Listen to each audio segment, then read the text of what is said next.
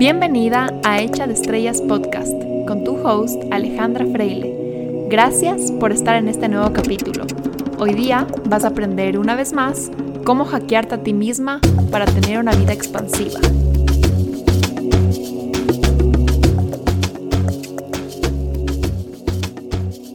Hola, hola, mis queridos oyentes. Estamos en el episodio número 11 de mi podcast y hoy día quiero hablar de un tema candente, un tema que a todos nos gusta hablar y discutir. Este es los problemas de control en las parejas y cómo crear relaciones sanas, motivantes, apasionantes, de aporte mutuo y que sean una relación en la que quieres estar y no en la que te sientes obligado, drenado, siempre peleado. Entonces, empecemos hablando del control. El control, en general, puede ser una herramienta sana, una herramienta de poder personal, de crecimiento, siempre y cuando la uses a tu favor y en balance. El control excesivo, el no poder soltar el control, es sinónimo de miedo. Cada vez que controlas algo en tu vida o a alguien en tu vida, hay un miedo detrás. El control es una manera en la que tu ego se está protegiendo de sentir dolor, en la que tu ego está procurando predecir el futuro, para así sobrevivir y no correr ningún tipo de riesgo inesperado. Es miedo a sentir dolor, es miedo a que te hagan daño, es miedo a lo desconocido, es miedo a no estar a salvo, es miedo a fracasar, es miedo al rechazo. Y bueno, hoy día quiero hablar del control solamente en el ámbito de las relaciones de pareja, porque así como decía, el control excesivo es sinónimo de miedo en cualquier ámbito de tu vida. Pero hoy día vamos a ver qué pasa con el tema de pareja. Cuando tú tienes que controlar lo que hace la otra persona, lo que hace tu novio o tu novia. Por ejemplo, si te pones a ver si está conectado en WhatsApp en la noche cuando te dijo que ya se iba a dormir, ese control es una forma de tu ego de querer mantenerse a salvo, asegurarse de que la otra persona no te está mintiendo. Porque el engaño es muy peligroso para la supervivencia. El engaño no genera confianza, y si no confías en la otra persona, no te sientes a salvo. Entonces, si tú necesitas controlar y asegurarte de que no te está mintiendo, podemos ver indicadores de que en el fondo no te sientes a salvo. Otro ejemplo clásico es cuando tu novio o novia sale con sus amigos y tú, en vez de decirle disfruta, pasa bien y dejarle en paz, estás ahí, ahí, ahí con los mensajes de qué tal estás pasando, a qué hora regresas, mándame fotos, etcétera, etcétera, etcétera. Y eso en el mejor de los casos. En el peor de los casos le armas una pelea, de que te parece pésimo que salga con sus amigos, eh, o poniéndote como víctima de que no pasa contigo, o decirle que no le gustan, que no te gustan esos amigos. En el primer caso, cuando te pones de víctima, el miedo que tienes detrás es a que cuando esté con sus amigos se olvide de ti y te abandone, o miedo a sentir soledad. En ese caso, el problema raíz es la dependencia. Sientes que necesitas del otro para poder sentirte tranquilo, completo. En el caso de que digas que no te gustan sus amigos, el control viene de un miedo a que se convierta en sus amigos o un miedo a que cambie, un miedo a que cambie su personalidad. Te da miedo que tenga libertad de relaciones, de ideas, de experiencias, por miedo o a que te abandone, o por miedo a que cambie, o por miedo a que ya no quiera estar contigo. El querer controlar con quién se ve o qué hace es querer controlar su vida para que siga la relación tal y como está contigo. Ojo que estoy generalizando, hay miles de factores y posibles escenarios, pero esta es un poco la norma.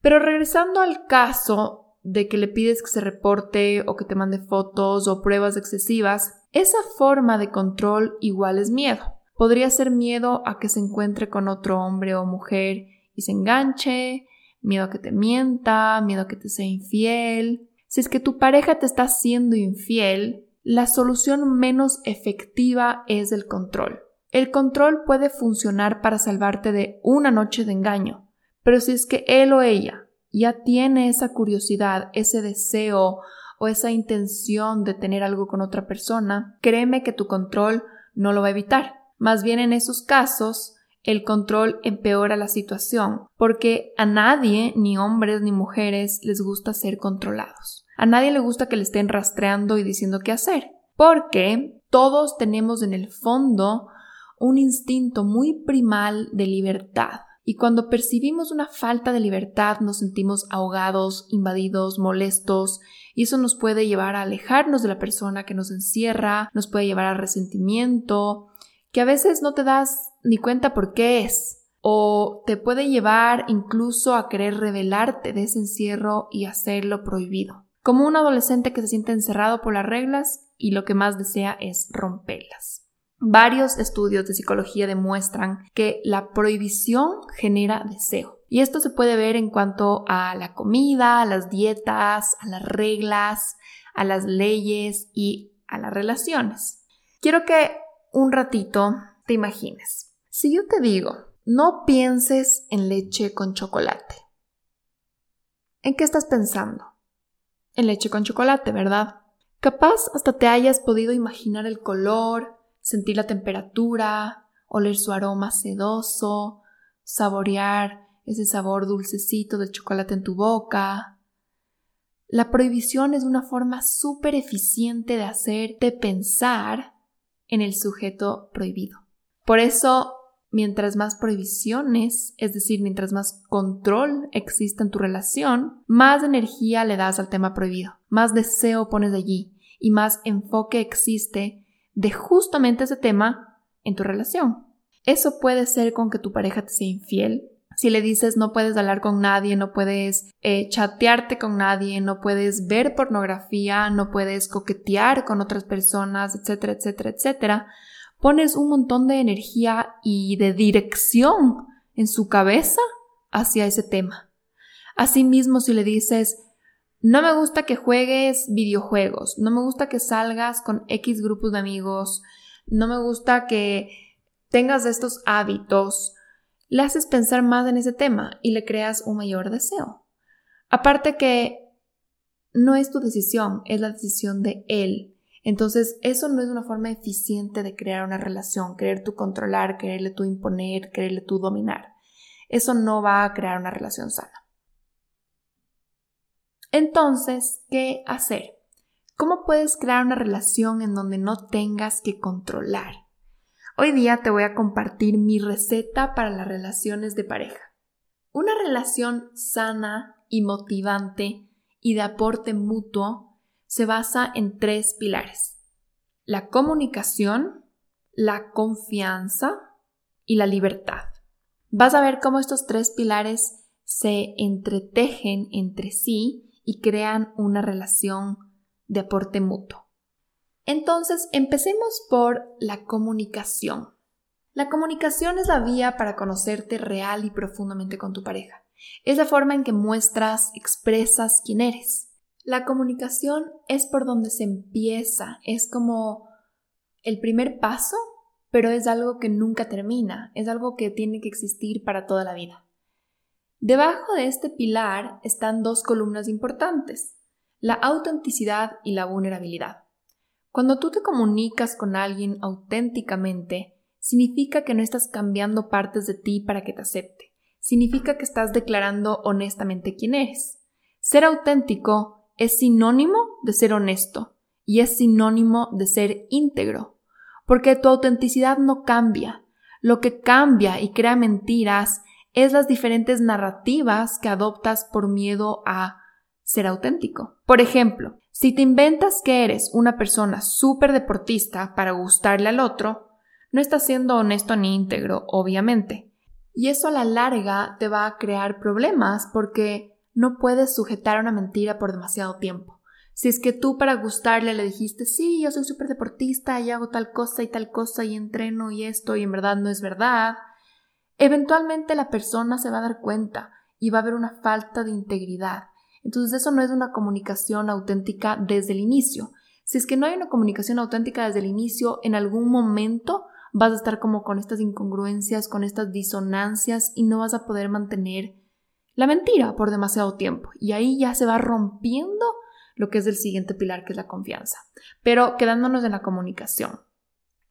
Digamos que En vez de inventarte que eres súper deportista, te basas desde el inicio en lo que auténticamente eres. Ahí no tendrás problemas para tener que sujetar tu identidad, tu máscara, lo que le muestras a la persona.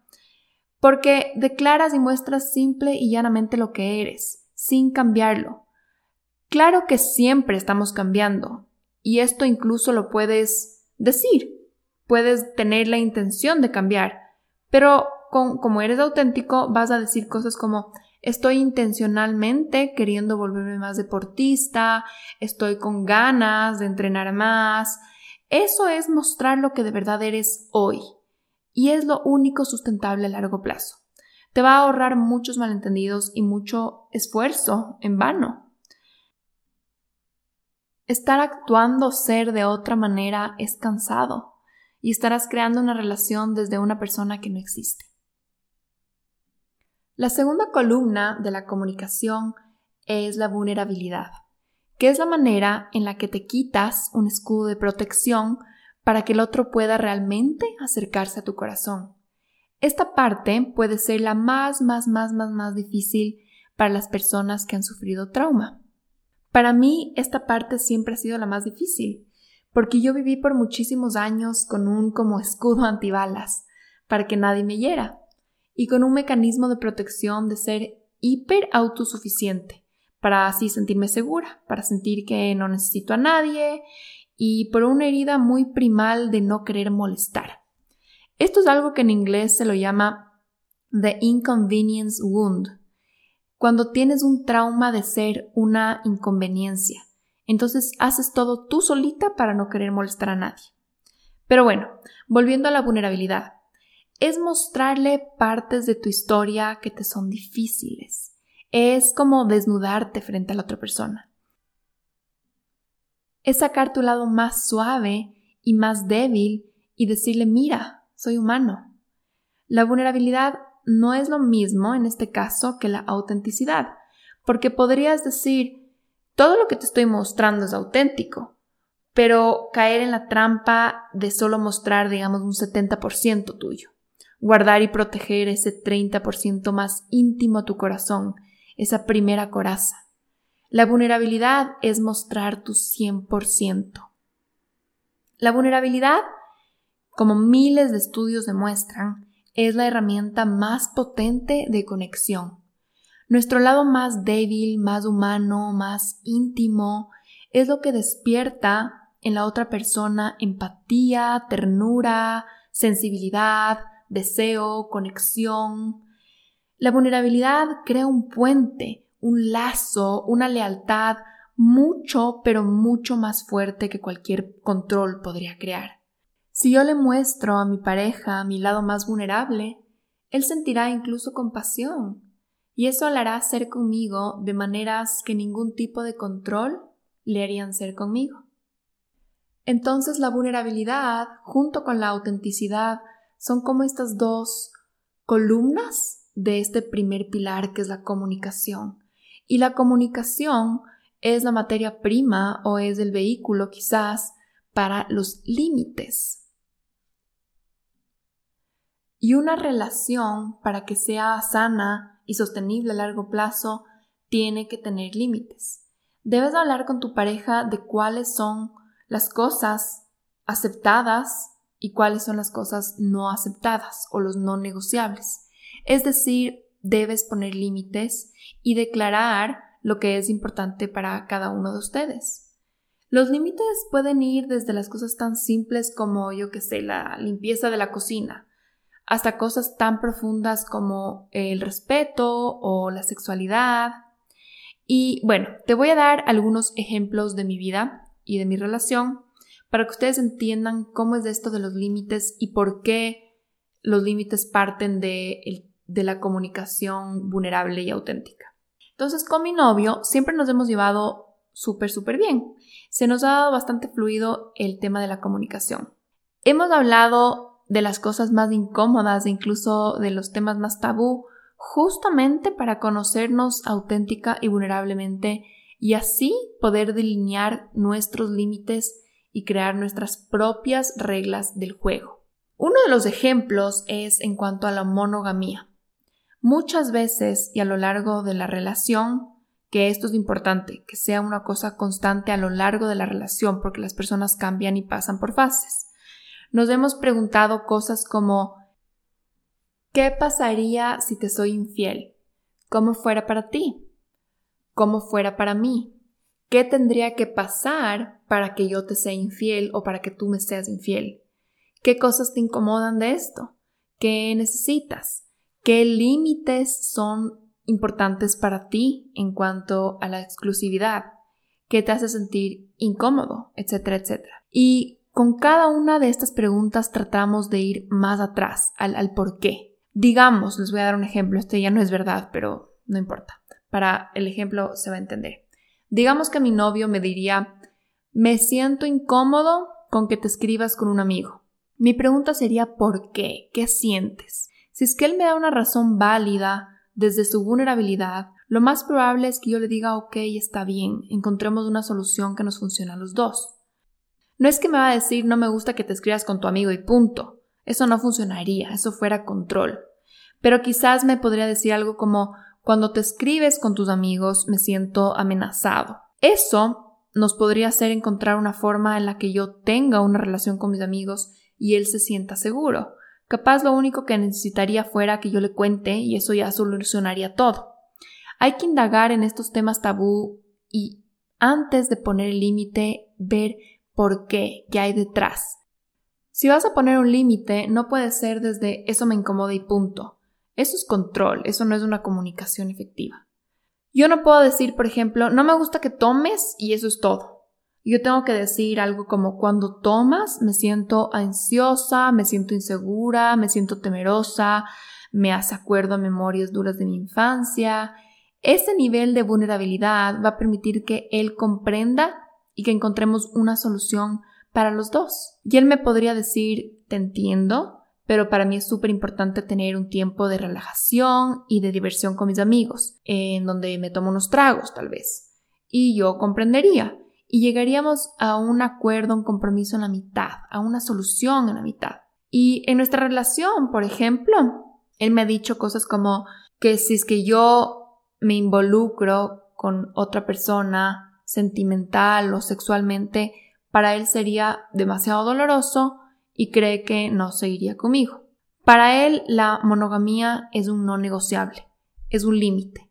Y hemos hablado bastante del por qué detrás. No es que solo no puedes estar con nadie más y punto, no me gusta, sino que hemos hablado, hemos indagado el por qué detrás. Y hemos creado un porqué de la monogamía para los dos, antes de decidir ser monógamos. Para nosotros hay un porqué muy fuerte y muy sólido y muy motivador para querer ser monógamos. No es como que soy monógama porque tengo novio, entonces me toca. Tenemos unas razones como muy personalizadas y muy íntimas que hemos creado entre los dos, que las tenemos y las sentimos súper adentro nuestro, para así decidir ser monógamos. No nos toca, lo hemos decidido, lo hemos construido desde una indagación y desde una comunicación profunda. Es muy diferente si bien somos monógamos, no hay una prohibición, no hay control. Digamos, mi novio nunca me está rastreando, nunca revisaría mis chats. Yo puedo salir a todas las fiestas del mundo que él estaría tranquilo y viceversa, porque él ya declaró que si yo quiero estar en una relación con él, él necesita que yo sea monógama. En el caso de que yo saldría a una fiesta y pasaría algo con otro hombre, le contaría, porque es parte del trato que tenemos. Ahora, hoy por hoy, se escucha mucho este discurso o esta narrativa de, de la privacidad y de que todos tienen la libertad de hacer lo que les llene y lo que quieran para tener una vida plena. Y sí, estoy totalmente de acuerdo, ya iremos más adelante al pilar de la libertad. Pero al rato que entras en un compromiso con otra persona, en una relación con otra persona, pones las reglas del juego.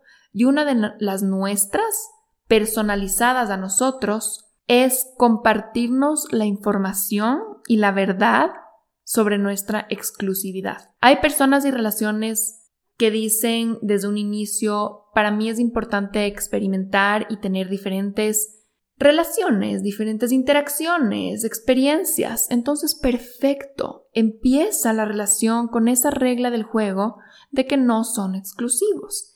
Esto es algo que tiene que ser hablado, porque una relación por principio para que funcione tiene que basarse en la honestidad.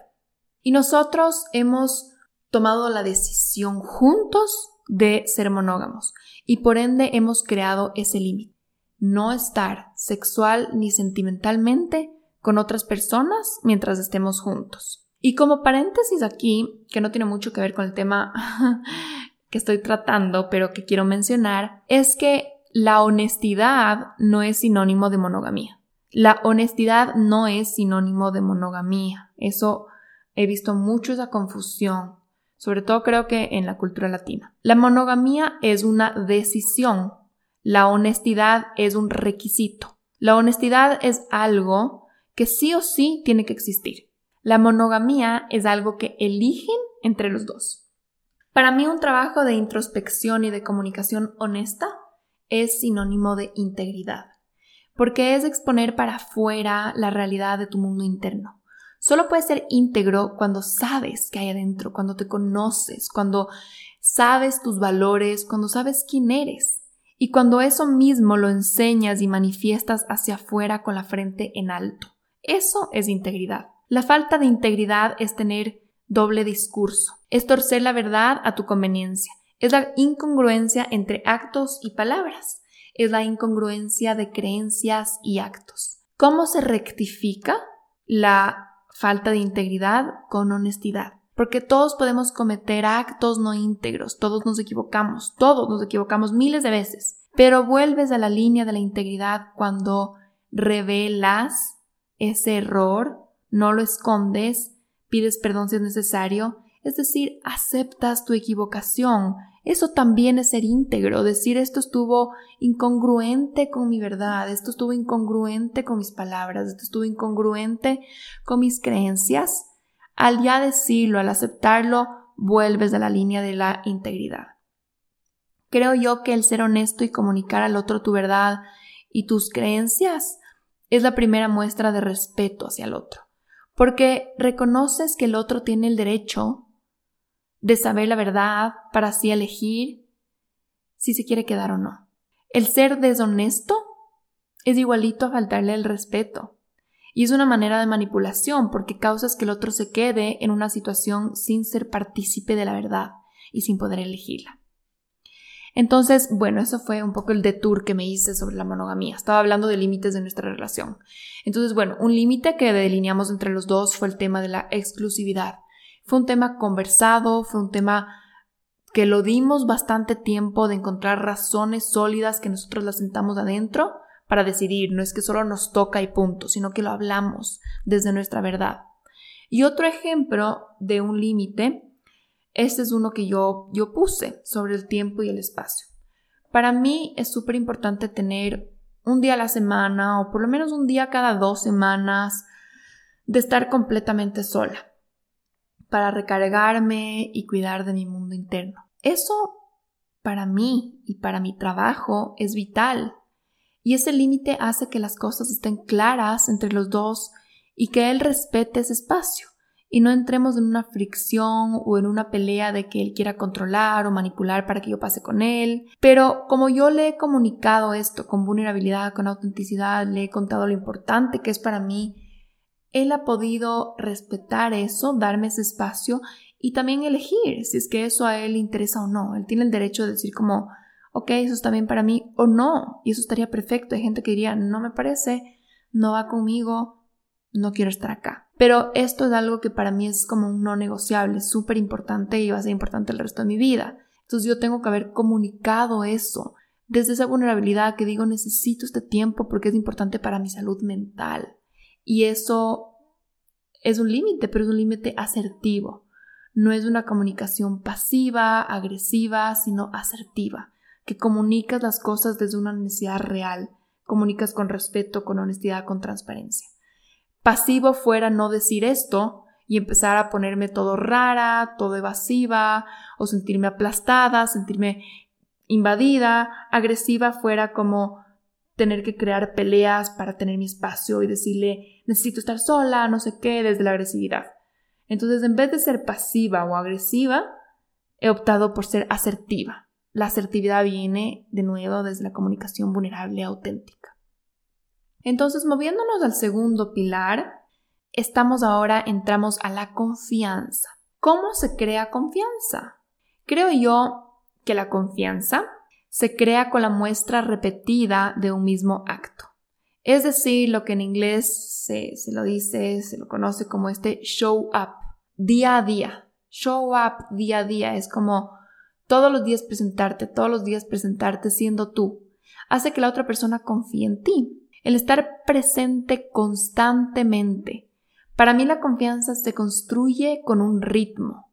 Apareces día a día hablas, conversas, actúas, te ves, solucionas problemas con un tempo, con un ritmo. Es como una cosa constante, como una cosa que es como esa cosa constante, como un reloj, como que tac, tac, tac, se sigue dando, se sigue dando, se sigue dando, se sigue dando, hasta que el rato menos pensado ha creado una base sólida de confianza. En cuanto al control, acuérdense que empezamos hablando del control, la confianza es el antónimo de control. La confianza es literalmente lo opuesto al control. Yo la defino así. La confianza es la seguridad para soltar el control. Y el otro día le explicaba a una paciente que la confianza es igualito a ese juego que jugábamos de chiquitos, que te ponías de espaldas y otra persona se ponía atrás tuyo y tú te botabas para atrás. No sé si se acuerdan, que te botabas y como que la otra persona te sujetaba. Eso es confianza, la seguridad para soltar el control. En ese escenario no puedes controlar absolutamente nada. Te botas y esperas ciegamente que el otro te sujete. La confianza es un acto de rendición. La palabra surrender en inglés. Es un acto de soltarte, de dejarte sujetar. La confianza se siente como, como una exhalación, donde dejas ir todo. Y es justo lo contrario a como cuando inhalas y retienes el aire. Eso es una sensación muy similar al control. La confianza es la exhalación, no hay control, dejas ir. Basándonos en esta definición de que la confianza es la seguridad para soltar el control, hay una palabra clave aquí. Seguridad. Sin seguridad no hay confianza. Sin seguridad no puedo soltar el control. Porque la seguridad no genera miedo. Cuando hay un lugar seguro donde te sientes a salvo, por default no puedes estar sintiendo miedo, ¿verdad? O te sientes seguro o te sientes miedoso. Entonces, si tú tienes problemas para soltar el control y para confiar, puede que venga de un trauma detrás a no sentirte seguro, a no sentirte a salvo. Puede venir de una parte de tu niñez en donde tú no te sentiste estable, sujetado, atendido, nutrido, donde tú no podrías tal vez predecir que tus cuidadores iban a estar siempre ahí, certeros, estables, presentes, con ese ritmo del que hablábamos, ese tempo. Si es que había inestabilidad, rupturas, un papá o una mamá que cambiaban mucho, seguramente no te sentías a salvo. Esta no era una escena donde tú podías justamente botarte para atrás de espaldas con la seguridad de que alguien te iba a sujetar. Entonces, no formaste una base sólida de seguridad y seguramente el control que presentas en tu relación es un síntoma de esto. Cada vez que sientes que no puedes confiar en tu pareja, pregúntate si viene de un lugar de trauma de tu pasado, de carencia. Si es que este es el caso, el controlar a tu pareja no va a sanar tu trauma. Va a seguir reforzando ese circuito neuronal, esa creencia, esa idea de que tienes que ser tú la que está al tanto, de que tienes que estar tú controlando, sujetando, es decir, creando un falso ritmo y tempo. La única manera que podrás empezar a confiar es trabajando en soltar el control, es lanzarte a ese vacío tan miedoso, respirando y repitiéndote para tus adentros, estoy a salvo, este es un lugar seguro. Y volviendo a la confianza en la pareja, si quieres reforzar este tema con tu pareja, utiliza el primer pilar, que es la comunicación.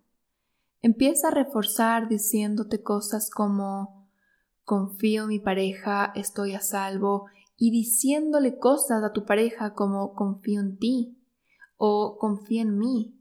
Comunícale tus miedos, comunícale cuando te sientes inseguro.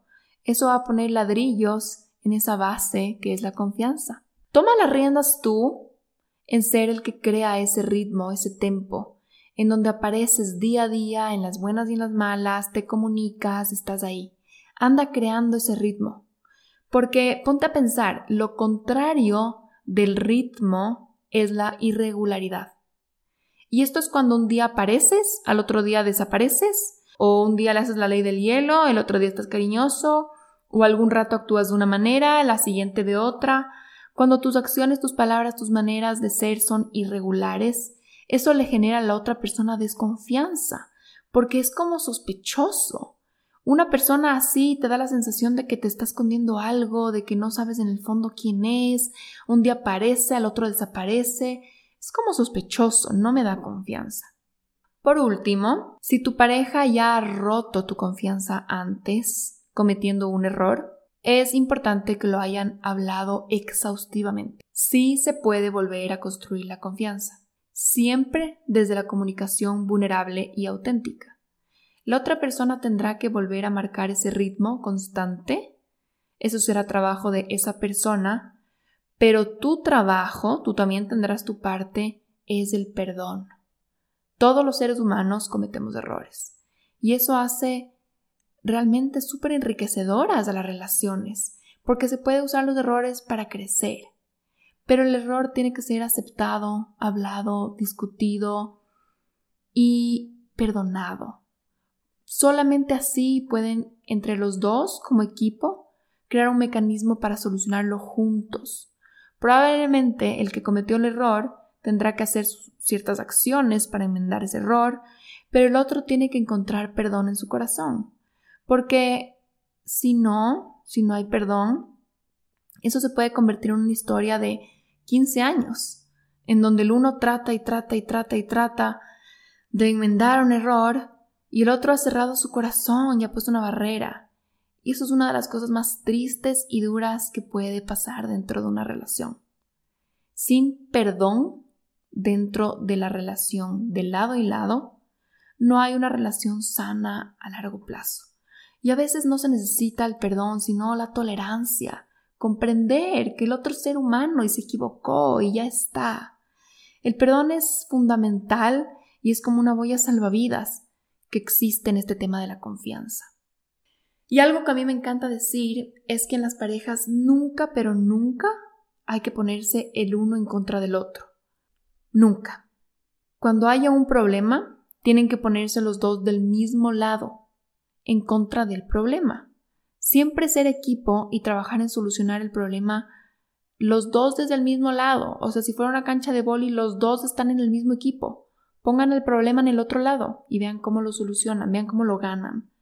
Porque si se ponen el uno en contra del otro, se crea tensión, resentimiento y casi siempre se crea esta dinámica de una pelea por poder. La clásica pelea de orgullo, de no querer ceder. En cambio, si dices, ok, eso pasó, somos un equipo, ¿cómo vamos a solucionar esto juntos? La situación tiene otro color por completo. Y ahora Vamos a pasar al último pilar y mi favorito, la libertad. La libertad es lo que hace que quieras estar en la relación. Pero la libertad solo puede existir con los otros dos pilares como prerequisitos. Para mí, una relación sana se basa en que tú tienes la libertad absoluta y la autonomía absoluta de tus acciones y decisiones. Y tu pareja exactamente lo mismo. Eso significa que tú no prohíbes nada, ni tratas de controlar que algo específico ocurra, y le dejas completamente en el poder del otro cómo lleve su vida. Cada día, cada día es una elección estar en la relación y cada día eres libre de quedarte o irte. Es un poco miedoso, pero yo creo que las relaciones más hermosas son las que siempre tienen la puerta abierta. Porque quiero que te imagines, el hecho de que esté la puerta abierta y que esté corriendo el viento y que yo pueda ver el jardín y el mundo que hay ahí afuera y así con todo esto quiera quedarme en la relación, es algo hermoso y es algo súper diferente cómo se siente a que la puerta esté cerrada, yo no pueda ver lo que hay afuera y la relación se empieza a sentir como una cárcel. La libertad es lo contrario a la obligación y al compromiso. Esto puede chocarte un poco, pero ya te voy a explicar por qué lo pongo así. Por ejemplo, en mi relación, yo no hago absolutamente nada por obligación o por compromiso. Todo hago porque de verdad lo quiero hacer. Y la mayoría de cosas genuinamente, naturalmente las quiero hacer. Ya te estarás ahorita diciendo, bueno, pero hay cosas que no quiero hacer, pero tocan hacer. Entonces, ah, ok, entiendo eso. Hay cosas que quizás no me gusten tanto o no sean mis favoritas, pero yo veo como que la relación de pareja es igual a una plantita. Y yo voy a elegir hacer esas cosas que capaz no me gusten tanto porque quiero y elijo regar mi plantita. Cada acto que yo haga es como echarle agua a esa plantita para que crezca, es nutrir la relación. Y la mayoría de cosas que yo hago para nutrir mi relación me encantan, obviamente, por eso estoy en esta relación, si no, no estaría. Y esas pocas que no me gusten o que me den pereza o que en algún momento diga no quiero hacer esto, yo las pongo frente a mí y digo, ¿cómo puedo hacer que esto del frente pase de ser un debo hacerlo a un quiero hacerlo? Y ahí pasa de ser obligación a ser libertad.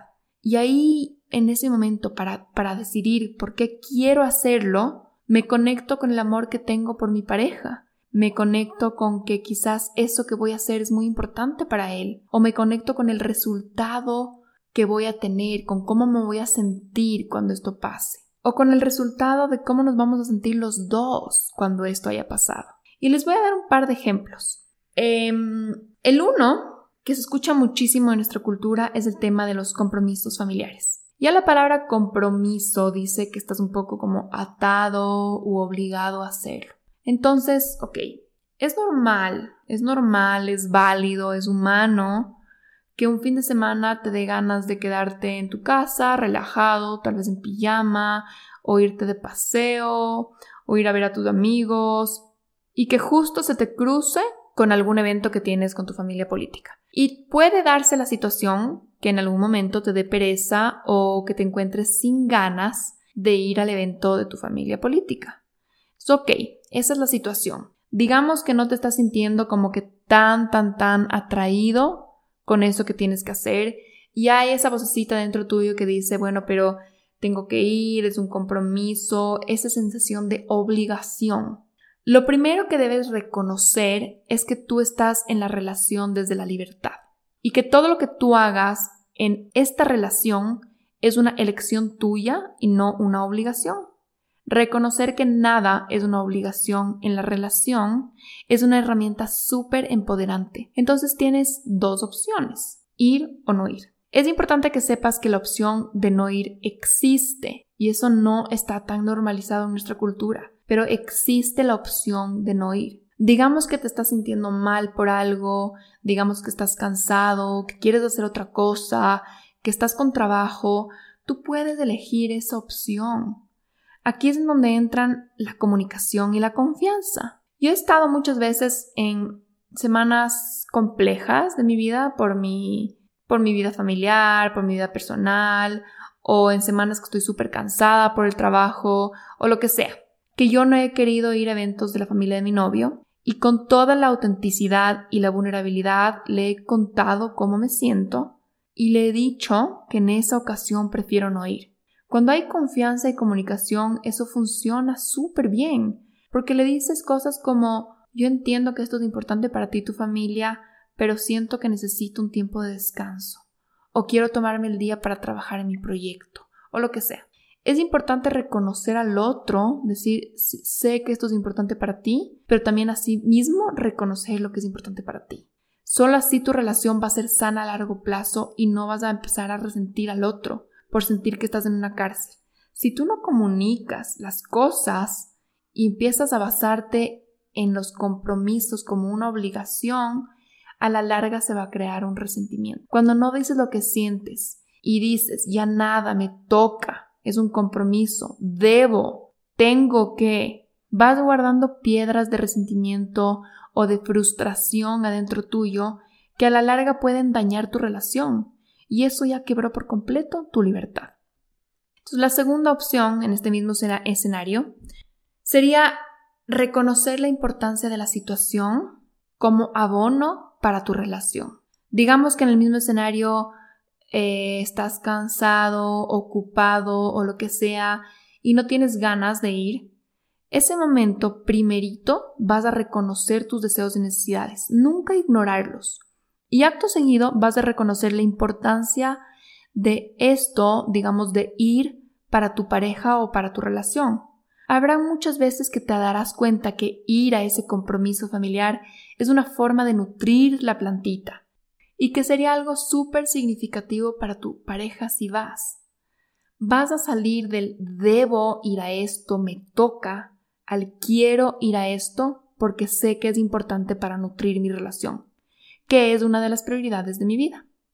Esta pequeña reflexión, hacer este shift del tengo que, me toca, estoy obligado, no hay de otra, al quiero, elijo, soy libre, esta pequeña reflexión te va a cambiar por completo tu energía, tu disposición y cómo vas y cómo te presentas al evento.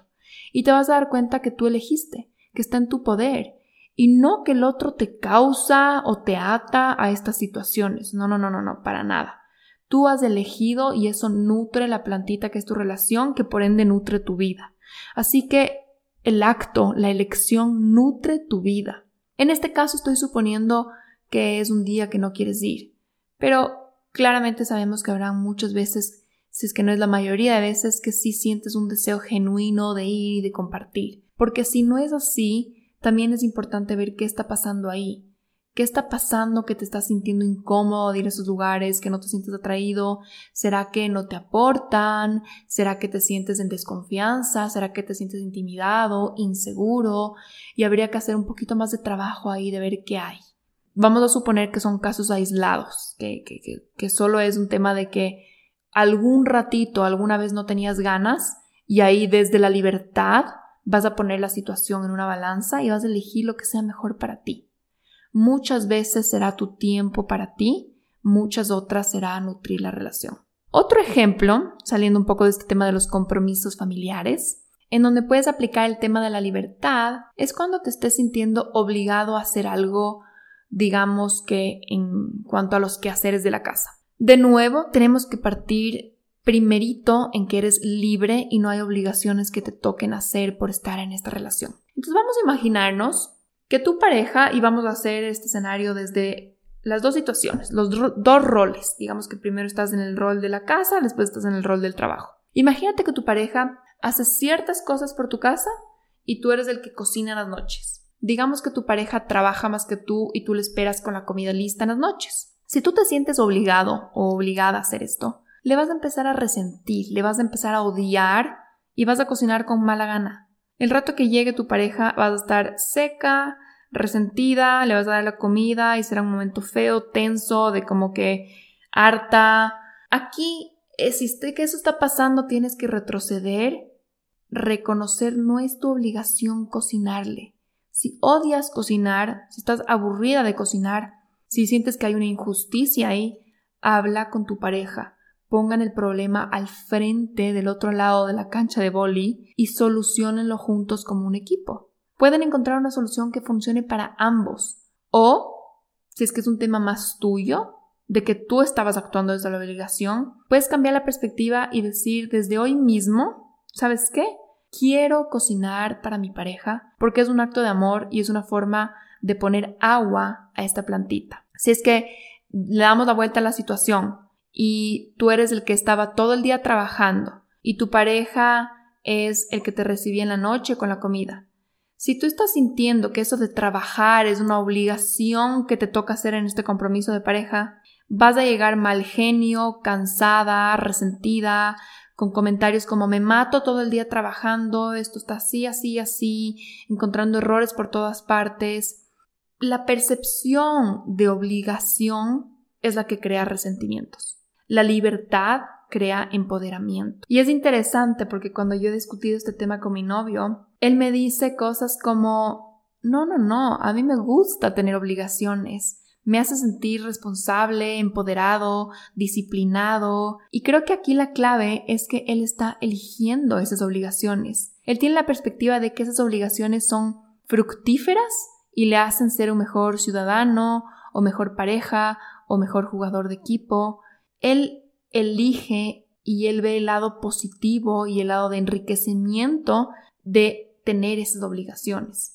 Yo creo que todo está en la perspectiva de que es tu elección. Y cuando es tu elección, usualmente lo eliges porque sabes que eso te aporta como ser humano y aporta a tu familia y aporta al mundo.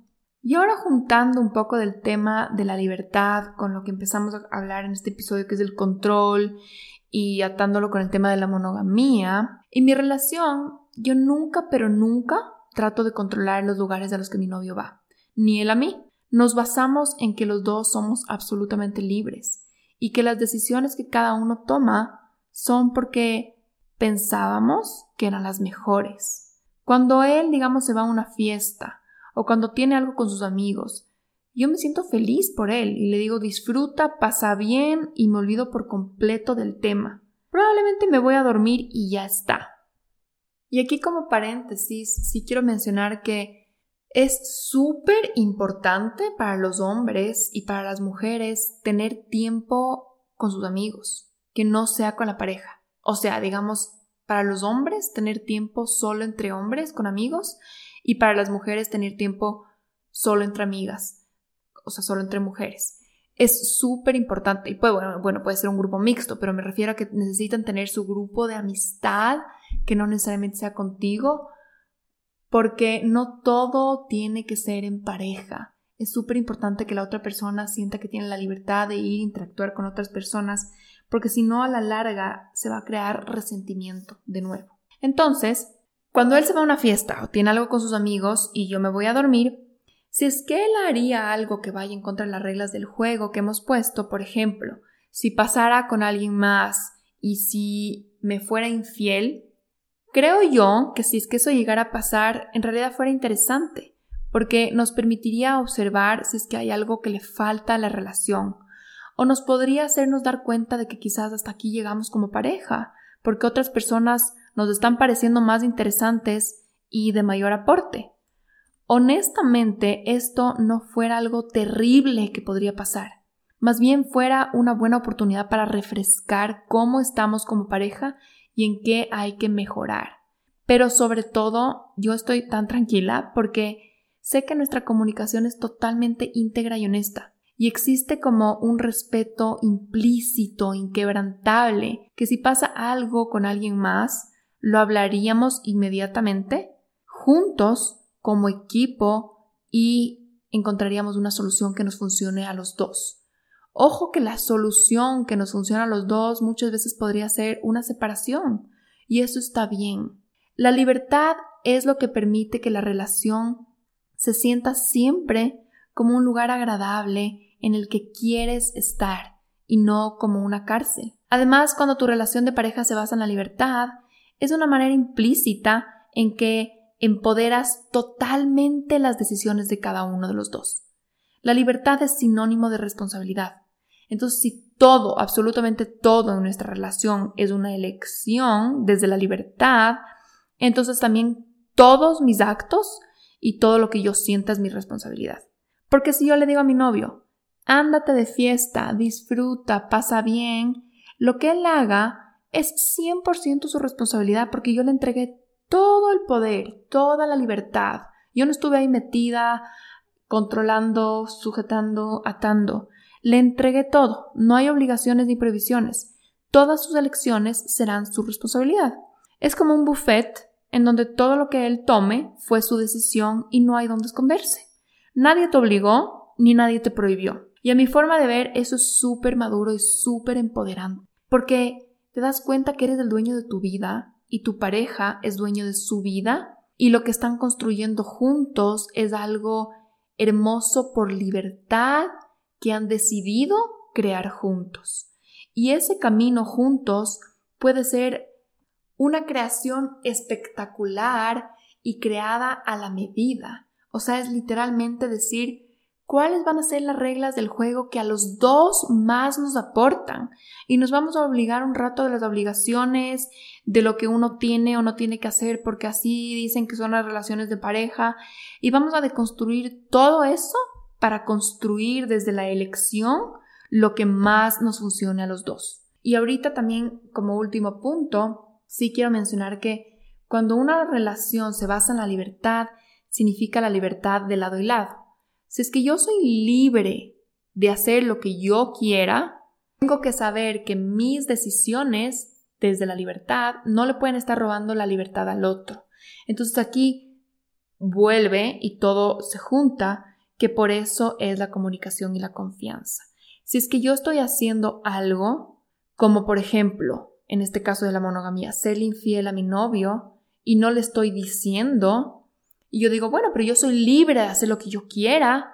En realidad ahí le robé la libertad a él, porque le robé la libertad de saber la verdad para elegir qué quiere él hacer con esa situación. Entonces, por eso la libertad solo puede existir con la comunicación que viene obviamente desde la honestidad y con la confianza. Ya ven que las tres más o menos son lo mismo, pero son importantísimas, todas se alimentan entre todas y creo yo que esos son los tres pilares. Comunicación con estas columnas que son la vulnerabilidad y la autenticidad, confianza, que es ese ritmo que te permite soltar el control, y libertad, para que todo y cada día sea una elección, que la puerta está abierta y que tú decides quedarte. Creo que esos son los pilares, quizás son como que los ingredientes, digamos, más importantes de, de la receta, pero quisiera mencionar súper rápidamente que esos son los ingredientes principales, pero hay como otros condimentos en la relación. Y brevemente voy a decirles algunos de los condimentos que yo creo súper importantes. Uno es la admiración. Tienes que admirar al otro, porque el rato que admiras al otro, no hay peleas por poder. Los dos se ponen en una misma línea de poder y no existe esto de empezar a ver al otro como inferior, empezar a pisotearle, empezar a usarle. El rato que le admiras, le respetas y el rato que le admiras es porque sabes que te puede aportar algo. Otro condimento es la complicidad y va súper atado esto de ser un equipo. Somos cómplices. Otro es la intimidad, que obviamente es lo que permite crear un lazo y la intimidad va muy atada al tema de la vulnerabilidad que hablábamos. Otro tema es la amistad, otro condimento es la amistad, que va muy relacionado al tema de la confianza. Otro condimento es el humor, para tomarse las cosas más a la ligera. Y incluso todos estos temas que pueden ser tan contundentes, tan pesados, tan densos, con un poco de humor, todo va a ser más ligero. Otro condimento es el apoyo, otro es el acolite, la comodidad, el respeto y el aporte. Bueno, esos son algunos de los condimentos que he puesto aquí rápidamente. Pero bueno, con eso quiero terminar este episodio porque ya estamos casi sobre la hora. Espero que te haya gustado este episodio, espero que te haya aportado a la relación en la que estás. De todas maneras, si es que no estás en una relación de pareja, creo que esta ecuación, esta fórmula, estos pilares se pueden aplicar a todo tipo de relaciones.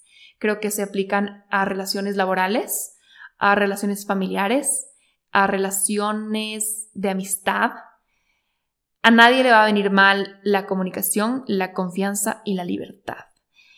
Nunca el control. El control es miedo. El control no te aporta. El control aniquila todos estos pilares de los que hablábamos. Así que bueno, espero que tengas en dónde aplicar esta receta. Y si es que te gustó este episodio, lo puedes compartir en tus redes sociales para que tus amigos, tu familia, otras personas puedan escuchar. Así es como este mensaje se va esparciendo, te estaría súper agradecida.